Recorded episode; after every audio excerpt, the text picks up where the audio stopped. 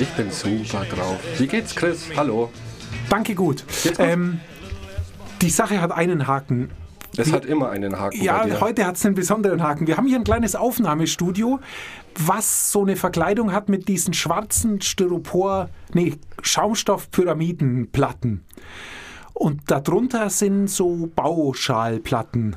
Kann sich jetzt jeder vorstellen, genau. Ich glaube schon. Also jeder Ja, kann okay. sich ja so eine Holz. Wir haben so eine Holzraum-in-Raum-Konstruktion, haben den Holz, einen Holzbau gemacht und den innen verkleidet mit den Schaumstoffmatten.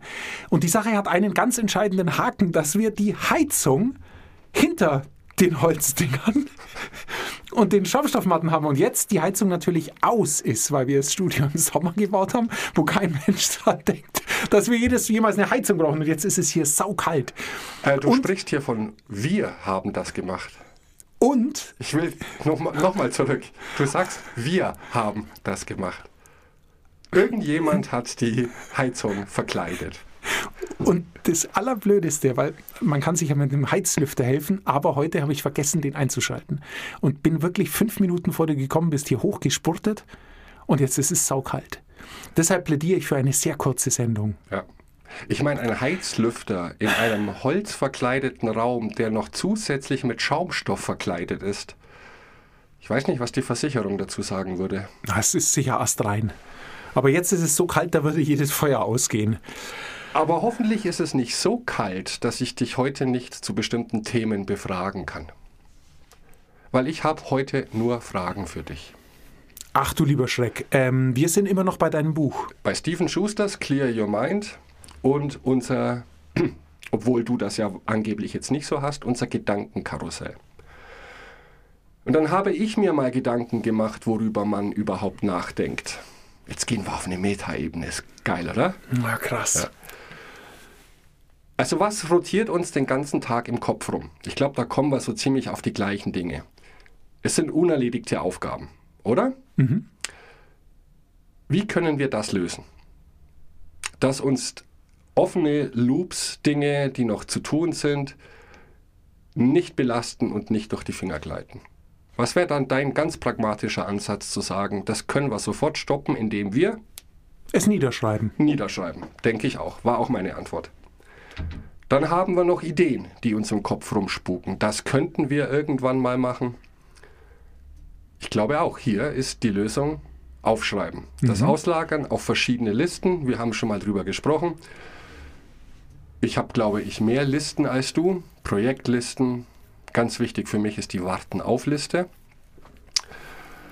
Gut, dann wären schon mal, würde ich sagen, 90 Prozent all der Dinge, die uns durch den Kopf spuken, ausgelagert, was die Idee ist. Und dann gibt es aber noch Problemfälle, die ich jetzt mal bezeichne als was wäre wenn Situationen. Ich glaube, das ist das größte Problem. Und das sind auch die Dinge, die viele Menschen, nicht nur mich, nachts grübeln lassen, indem wir uns Situationen vorstellen, die entweder passiert sind, was eigentlich müßig ist, darüber nachzudenken, oder wie sich eine Situation in der Zukunft entwickeln könnte. Und hier wäre eine pragmatische Lösung sehr charmant, aber die bietet leider auch der Autor nicht. Ähm, Zumindest nicht so, dass wir sagen könnten, das ist etwas, was wir mal in Zukunft ausprobieren möchten.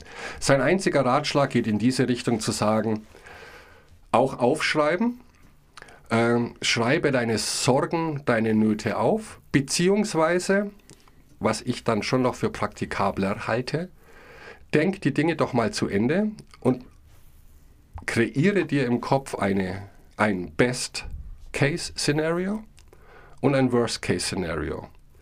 Und das Best-Case-Szenario ist in der Hinsicht dann überflüssig, weil es gibt keinen Grund mehr, sich Sorgen zu machen, es gibt eine gute Lösung. Aber was passiert mit einem Worst-Case-Szenario? Du musst zum Beispiel einen Vortrag halten.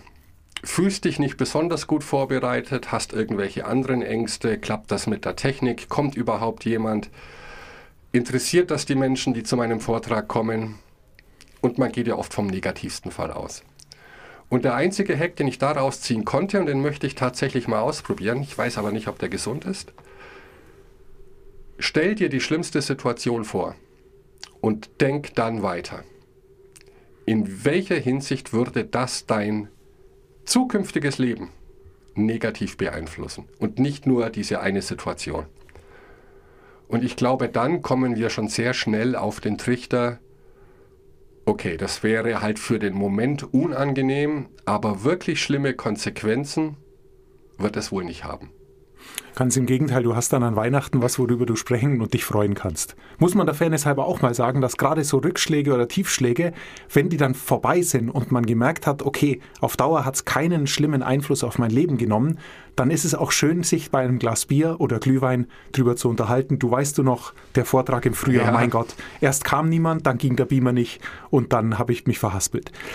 Ähm, zu deiner ersten Sache, weil du geschrieben hast, grundsätzlich vermisst du eine pragmatische Lösung für das Nachtsgrübelproblem. Ja, Ich fürchte, die wird es nicht geben. Denn es geht nicht um die Sache, sondern es geht wahrscheinlich ums Grübeln. Also, wenn du, weil grundsätzlich ist ja ist völlig klar und wir haben uns schon mal darüber unterhalten, schreibe ich ein Problem, eine Sorge nieder, Ja. erleichter ich mich. Weil ich dann einfach mal, also ich sehe es niedergeschrieben, schon allein um es zu formulieren, muss ich mich mit, dem, mit der Situation auseinandersetzen und zwar irgendwie inhaltlich und strategisch auseinandersetzen und schon das hilft oftmals, die Schärfe der Situation etwas zu verringern. Ähm, aber wenn du nachts im Bett liegst, kann es sein, dass du, dass du einfach in einem Grübelmodus bist. Ja. Und es völlig egal ist, ob du dir zwei oder drei Dinge am Vortag von der Seele geschrieben hast, denn diese Quelle ist unerschöpflich und du kannst nicht alles aufschreiben. Also es kann sein, dass egal welche Sorgen du dir wegschreibst, dann kommt einfach eine neue. Ja, genau, weil, Weil- mir dann noch Ideen kommen, was noch passieren könnte. Also in oder? der Tat ist da was dran. Wenn Ja. jetzt, wenn es so ein ganz konkretes Problem ist wie ein Vortrag, dann bin ich zu 100 Prozent bei dir und dem Autor. Dann muss man alles runterschreiben, was man befürchtet und dann schauen, wenn das eintritt, was ist das schlimm, die schlimmste Konsequenz und wie kann ich verhindern, dass das eintritt. Das ist vor allem, ich glaube, das, da möchte ich reingrätschen, weil das ist das Wichtigste. Denn oft kommt dir die Idee oder der Ansporn, was kann ich dagegen unternehmen, dass es gar nicht so weit kommt, erst wenn ich es aufschreibe. Weil dann wird es schon sehr konkret. Ja, die Technik könnte nicht funktionieren. Dann übe ich das zu Hause. Dann baue ich die Situation nach und sorge dafür, nehme 500 Ersatzkabel mit, das ist so meine Erfahrung, und teste das so lange, dass ich diese Sorge einfach streichen kann. Sehr gute Idee. Ja? Absolut. Ähm, Im Gesamten, ähm, was ich noch angenehm fände in dem Zusammenhang, dass man es dann eher, wie soll ich sagen, gemischter angeht. Also dass man eben nicht sagt, okay, ich schreibe mir nur alles auf, was mich stört, sondern ich schreibe überhaupt alles auf, was ich im Kopf habe. Du hast es schon gesagt. Also, dass man sich wirklich ganz strategisch überlegt, okay, wenn ich zum Grübeln neige oder dazu neige, mich immer wieder aus meiner aktuellen Tätigkeit selbst äh, sozusagen rauszureißen, weil mir ständig Sachen im Kopf umherschwirren, an die ich noch denken muss, die ich noch vorbereiten muss oder eben auch die mich drücken oder auf die ich mich freue oder was auch immer, dann st- stört das unseren aktuellen Produktivitätsprozess, weil man eben nicht bei einer Sache bleiben kann, weil ständig Neues dazukommt. Und ähm, zum anderen überlädt es uns auch. Und Ja. mit Clear Your Mind hat es nichts zu tun. Also deshalb warum nehmen wir nicht ganz einfach, und das ist tatsächlich auch ein, einer meiner größten Hacks und einer der Dinge, die wir hier schon besprochen haben und die mir am meisten hilft, ist tatsächlich meine ganzheitliche Kopfentleerung. Ich nehme mir ein DIN A4-Blatt und teile es in, durch zwei Striche in vier gleich große ähm, Vierecke. Okay. Und ähm, da habe ich eben dann eine Mischung. Ich habe eben nicht nur Ängste, also sozusagen Negatives, sondern das kombiniere ich mit Positiven. Nämlich bei mir gibt es ein Feld Ängste, Sorgen und es gibt ein Feld Zukunft, Wünsche. Dass ich eine kleine Neutralisation habe, weil ich dann einfach ist schon mal spannend, besser drauf ist. ja. Und das ist die untere Hälfte, die obere Hälfte, womit ich immer anfange, weil es am leichtesten ist, um in den Flow zu kommen, ist tatsächlich Privat und Arbeit. Da steht nur Privatarbeit. Ähm, privat sind all die privaten Dinge, die mir einfallen, die auch immer wieder so bei mir aufpoppen. Wird diese Woche eigentlich das Altpapier geleert oder Kompost? Was muss ich rausstellen? Als Beispiel. Ähm, Das sind aber To-Dos. Das ist jetzt kein das sind, genau, da, da, darum geht es mir, darum okay. geht's mir. Aber es geht mir einfach darum, den Kopf leer zu machen, weil Klar. genau dieses, oh mein Gott, heute Abend muss ich die Mülltonne rausstellen. An sowas will ich nicht denken. Ja. Und alles, was da oben steht, und wenn ich merke, es kehrt wieder, richte ich mir an meinem Kalender eine Routine dafür ein, dass der mich erinnert, Müll rausstellen. Dann weiß ich schon, ich muss nie mehr an Müll denken. Und somit versuche ich meinen Kopf zu, zu leeren mit Dingen, die mich ablenken von dem, was ich eigentlich tun will. Und prädestiniert dafür sind natürlich auch Sorgen ähm, oder Ärgernisse. Und wenn du die niederschreibst, dann kannst du es einfach schön analysieren. Mein Coworker im Großraumbüro kaut immer mit offenem Mund Kaugummi. Ich halte es nicht mehr aus. Ich werde ihn umbringen. Ähm, Ja, das ist. und dann werde ich gefeuert und sitze im Gefängnis. Ähm, und dann kann man sich überlegen, was mache ich damit? Ignoriere ich's oder spreche ich ihn einfach drauf an, sag, pass auf, wer mit, nicht mit geschlossenem Mund Kaugummi kauen kann, muss es ganz lassen. Es nervt alle. Und dann ist der Fall erledigt. Und es treibt dich nicht mehr um. Und dann guckst du aber gleich ins nächste Feld Zukunft, was sind deine Wünsche und Pläne und hast wieder was Positives. Du hast hier was sehr, sehr Schönes angesprochen. Ähm, dein Beispiel von einem Coworker, der eine Situation heraufbeschwört, die dich belastet. Und das finde ich auch sehr gut. Stephen Schuster sagt, das ist ein klares Signal, wenn dich so etwas beschäftigt, vielleicht auch noch nachts, von ja, unserem Lieblingswort Prokrastination. Denn sein Argument ist, wenn wir über solche Dinge nachdenken und daraus entstehen ja auch was wäre wenn Szenarien. Ja, morgen haue ich ihm eine rein. das ist ein was wäre wenn Szenario. Ähm, ist natürlich Quatsch. Und wir grübeln aber über diese Dinge nach, weil wir vielleicht Angst haben vor einer Lösung, beziehungsweise vor der tatsächlichen Frage, warum nervt mich das? Ich weiß keine Warum-Fragen. Oder ich habe Angst, dieses Problem einfach anzugehen. Und die Angst lautet in dem Fall ganz einfach, wie sage ich das einem Mitmenschen? Der fällt wahrscheinlich aus heiterem Himmel, weil noch nie jemand irgendwas zu ihm gesagt hat. Und da ist die Lösung, liegt ja auf der Hand. Äh, Das ist ein Problem, das belastet mich, dieses Problem muss weg. Die Frage ist, wie gehe ich vor? Nur die Antwort ist ganz klar, nicht indem ich darüber nachdenke und mich in eine Situation reinsteigere, die vielleicht ganz anders ausgeht. Vielleicht sagt er, ui, Entschuldigung, das war mir gar nicht bewusst ähm, und alles ist cool. Ja. Ähm, wir müssen über deinen Prokrastinationseinwurf sprechen, ja, wo ich dir zu 50% recht gebe, aber es zu den anderen 50% nicht will. Es könnte nämlich, ich fürchte nämlich im schlimmsten Fall, dass du zu 100% recht hast. Die Situation kennt jeder. Wir sitzen, kennt vielleicht nicht jeder, aber wir sitzen an einem stillen Ort, zum Beispiel dem Zug, und kommen, arbeiten und kommen in den Flow und alles ist weg um uns rum. Dann stört es mich nicht, wenn jemand Kaugummi kaut. Wenn ich allerdings so an der Grenze bin und eigentlich nicht so richtig rein Ja. will und dann ist es tatsächlich vielleicht eine willkommene Ablenkung, sich über jemand aufzuregen, der laut Kaugummi kaut oder telefoniert. Was man dann tut und um dem auf die Spur zu gehen, ob man da recht hat oder nicht, muss man sich die Was wäre wenn Frage stellen. Also wenn du dieses Problem erkennst, da kaut ständig einer Kaugummi, es nervt mich, muss man ehrlich sich fragen, was wäre, wenn der nicht Kaugummi kauen würde? Ja. Was wäre in meinem Arbeitsfeld für meine Konzentration, was wäre dann anders? Würde mich dann der Lüfter von einem Rechner nerven, der irgendwo auf dem Tisch steht? Also das ist nämlich eine ganz ernsthafte Frage, wo ich Ja. dir zu 100% ja den Ball jetzt zuwerf.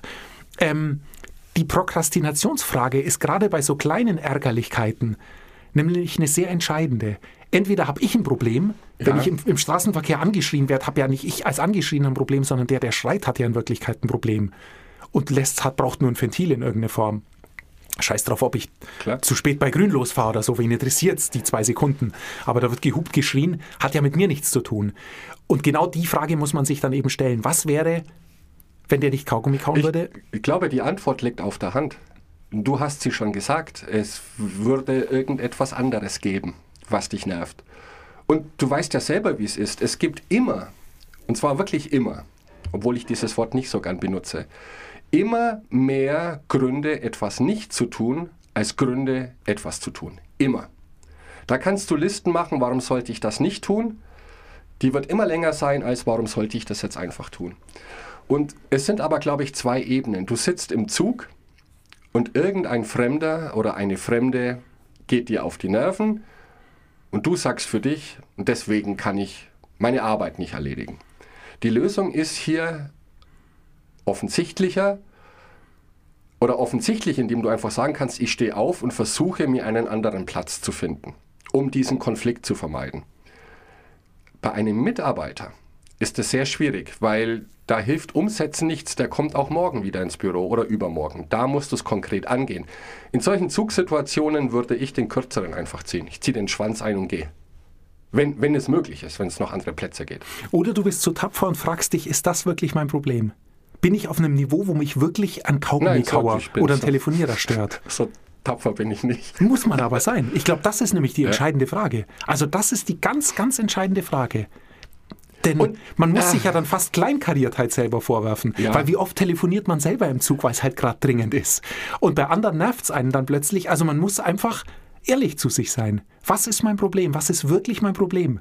Ja, das sind ja zwei Probleme, weil es kommt ja vielleicht auch noch die Angst, ist jetzt ein großes Wort, es vielleicht kommt noch die Angst dazu, einen wildfremden Menschen anzusprechen und dem meine Meinung zu sagen. Und es wird ja nie positiv laufen. Ja, doch, man kann schön formulieren, würde es ihnen was ausmachen, aber wir haben das alle schon mitgemacht und meistens ist es, ich sag mal, was geht dich das an? Spinnst du? Ja? Und da kommt ja dann die, das nächste Level an Problemen. Warum ist es uns so wichtig, dass ein wildfremder Mensch uns irgendwie sympathisch findet? Oder? Im Prinzip könnte uns das vollkommen egal sein. Ja?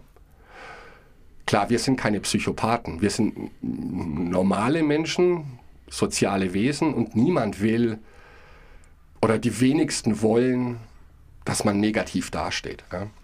Und in dem Zusammenhang habe ich da jetzt nicht bei Stephen Schuster, aber die letzte Woche oder vor zwei Wochen einen sehr schönen Satz gelesen.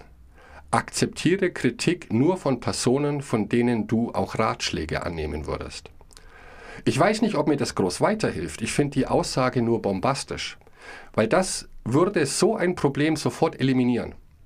Da ist ein Mensch, der deiner Meinung nach etwas tut, was jetzt in gewisser Weise asozial ist. Er belästigt viele andere um sich herum. Und wenn der dich dann dumm anmacht, weil du ihn bittest, das zu unterlassen, kann es dir egal sein, weil von so einem Menschen würdest du niemals einen Ratschlag entgegennehmen. Das funktioniert aber auch nur Das ist hier. groß. Im, Das es ist ist, wirklich, groß. nein, Ja. es ist ganz groß, Ja. absolut.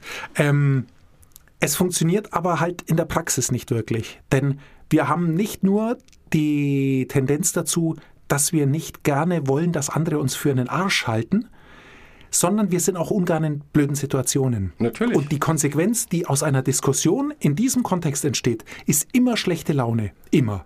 Weil es wird nie einer sagen, wow, sorry, tut mir leid, dass ich jetzt so laut telefoniert habe. Es ist zwar ein Ja. Abteil, in dem man telefonieren kann und es gibt Ruheräume, aus irgendeinem Grund sind sie da nicht, regen sich aber so. Ja? aber das wird nicht passieren, sondern wird sagen, jetzt hör mal zu, du Lauch, es ist, hier ist ein Handysymbol Genau. an der Wand, hier wird telefoniert, wenn es dir nicht passt, schließ dich im Klo ein, geh ins Sanatorium, was auch immer. Also nein, leider ist das, dann regt sich der an, also und so geht es dann hin und Ja. her und am Schluss ist die Situation semi eskaliert. Jeder sitzt da und ist unter Strom und kann sich noch viel weniger auf das konzentrieren, wovon er vorher abgelenkt wurde. Auch wenn das eigentliche Problem gelöst ist, weil man dann schlecht gelaunt ist und Ja, aber schau, wir sind beide jetzt nicht in dieser Situation, aber wir können uns solche eine Situation super vorstellen. Und das ist jetzt wieder dieses Gedankenkarussell. Und sowas passiert, ähm, indem wir uns solche Situationen dann schon einreden. Anstatt neutral zu sagen, hier ist etwas und vielleicht sogar noch, ich habe recht, das werde ich jetzt unterbinden. Lieber tun, als vorher stundenlang, ich, ich, hey, ich bin schuldig, ich tue das. Aber bevor wir stundenlang vorher drüber nachdenken und was ist die Lösung, einfach mal tun. Sagen, halt die Schnauze jetzt. Nein, eben nicht. Nein, eben nicht. Du musst dir klar werden, ich und das, was ich plane, ist so wichtig. Ich habe keine Zeit, mich mit sowas auseinanderzusetzen. Ich werde es einfach löschen, indem ich mich voll auf das konzentriere, Okay. was ich tun muss. Musst du aber stark sein.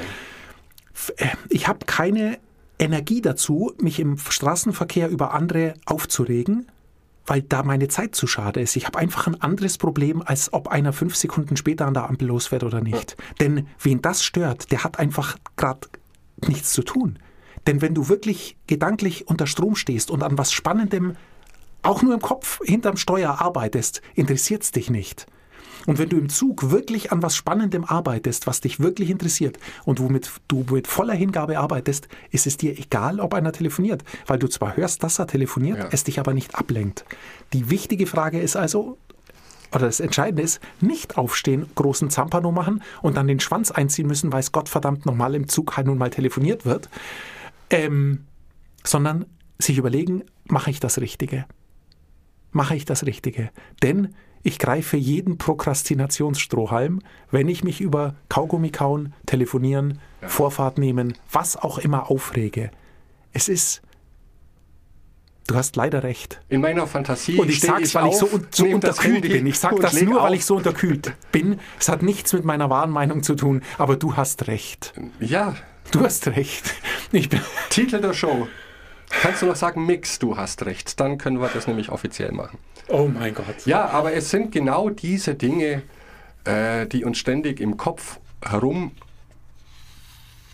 und es keine Lösung gibt. Und ich glaube, so am Ende des Buchs, was Stephen Schuster generell vorschlägt, ist, glaube ich, auch in deinem Sinn und ergibt am meisten Sinn an die Zukunft gedacht.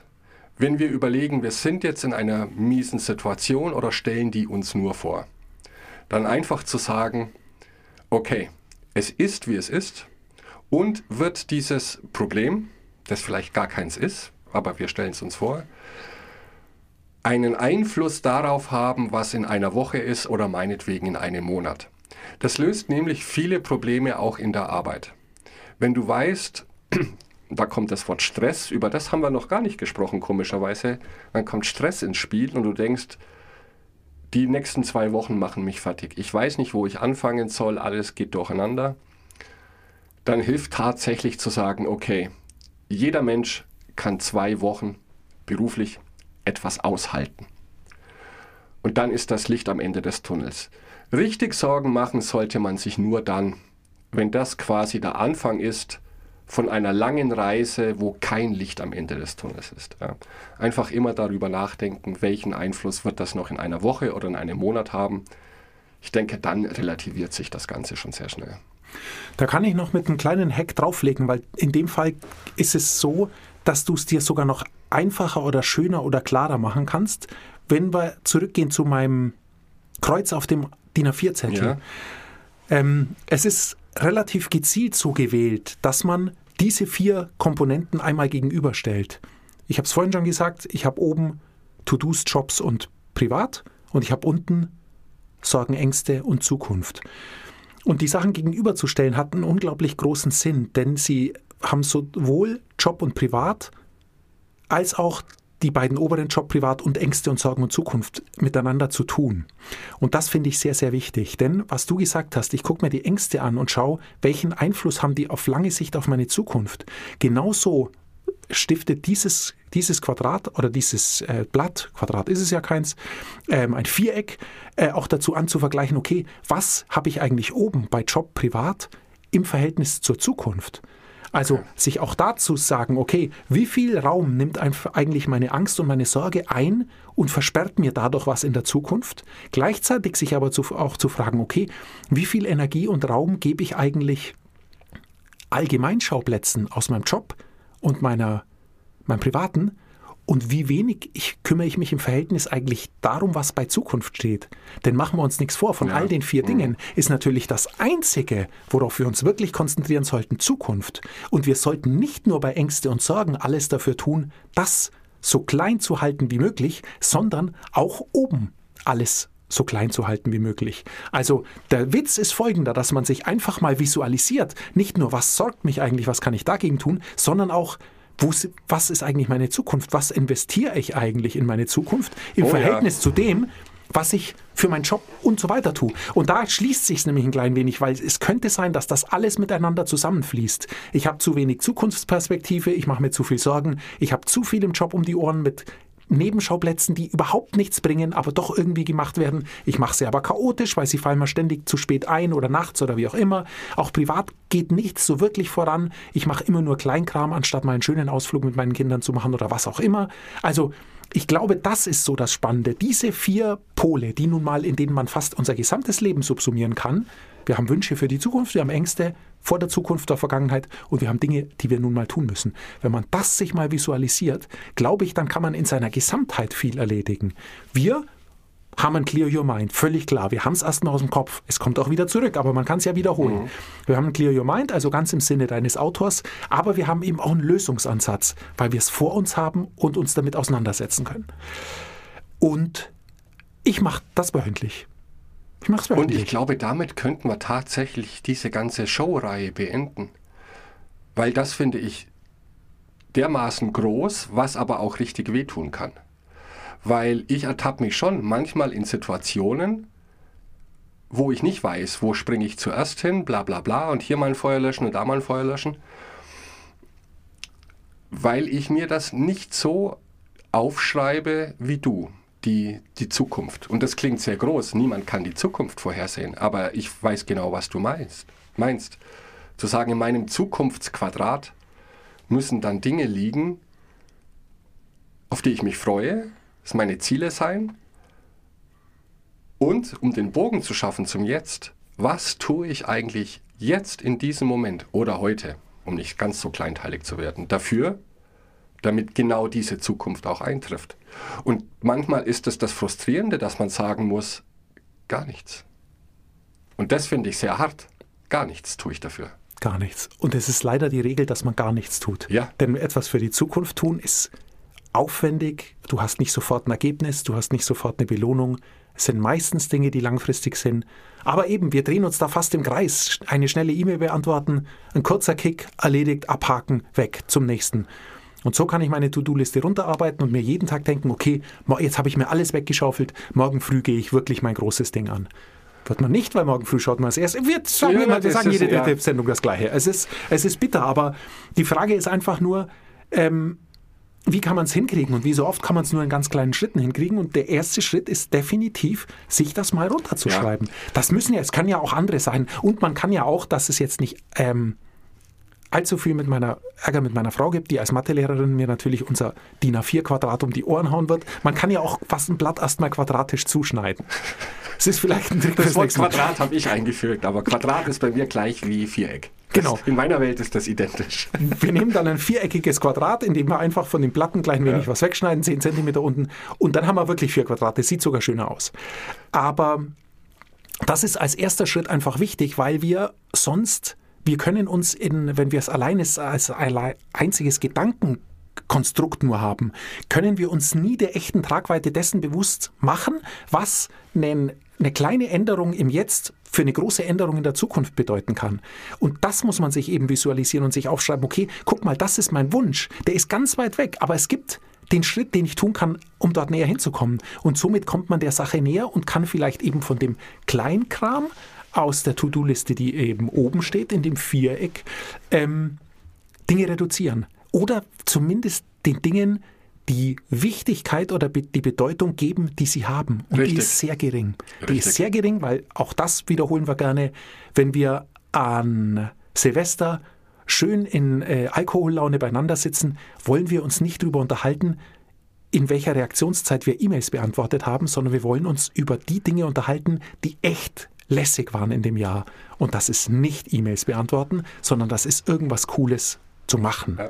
Also da muss man sich einfach immer wieder reinversetzen und sich das überlegen. Und dieses Gehirn entleeren ist ein erster Schritt. Man kann die Dinge sich anschauen, man kann sich wirklich einen Haken davor machen und sagen, das gehe ich jetzt an. Und zwar nicht morgen, sondern jetzt, indem ich jetzt alles andere lasse, mein E-Mail-Client ausschalte und wenigstens mal 30 Minuten mich um eines der Themen kümmere, die im Zukunftsfeld stimmen. Wenn man sagt, das mache ich morgen, kann man den, kann man es zerknüllen und wegwerfen. Dann hat sich's erledigt. Ja, gut, man muss so sagen, ich mache es jetzt. Ja. Nee, du wirst es, es wird morgen nichts anders sein, denn die Situation um 14 Uhr wird morgen exakt die gleiche sein wie heute um 14 Uhr. Deshalb, wenn du es heute nicht machst, wirst du es morgen nicht machen. Leider. Ja, oh Mann. Nur, was ich jetzt mitnehme aus diesem Buch, aus dieser ganzen Diskussion, die jetzt ja auch schon über drei, vier Sendungen geht, ist wieder mal zurück zum Banalen. Und dieses Aufschreiben und sich vergegenwärtigen, wofür, jetzt kommt ein Tusch, lebe ich? Ja? Was will ich noch machen? Ist super, super, super wichtig. Äh, Im Alltagsgeschäft geht das nämlich unter. Wenn ich es nur im Kopf habe, geht es unter. Andere Dinge drängen sich in den Vordergrund, meistens die, die am lautesten schreien. Und deine eigene Stimme wird immer kleiner und du musst das aufschreiben. Also ich, ich zumindest. Ich mache das ja schon regelmäßig bei meinen To-Dos. Ich habe auch meine Hotspots. Damit ich gucken kann, mache ich in allen Hotspots, die mir wichtig sind, irgendwas. Aber das sind meistens auch nur zu kurz gedachte. Ich werde mich jetzt hinsetzen und tatsächlich mal den Mix 2025 definieren. Auch sehr schön, ja. Ja. Zukunfts äh, Zukunftsgehirnerklärung machen oder was das auch den immer. ganzen Tag. Wo wollen wir nächstes Jahr stehen? Wo wollen wir in drei Jahren stehen? Was ist dafür nötig? Privat habe ich das noch nie getan. Genau. Du machst Ah, natürlich einen. Budgetplan fürs nächste Jahr, aber machst dir um deine, dein Leben selbst keine Gedanken. Sehr krass eigentlich. Sehr krass. Gut. Damit bin ich raus. Ich auch. Ich werde jetzt erstmal dieses DIN A4-Blatt in ein Quadrat schneiden. Es geht. Ja. Jedes Quadrat ist ein Viereck, aber nicht jedes Viereck ein Quadrat. Das ist sehr krass. Nennt Ist eigentlich jeder aus. Rabe eine Krähe und, oder ist jede Krähe ein Rabe? Ja, ja. Bis zum nächsten Mal. Ciao. Jesus Maria.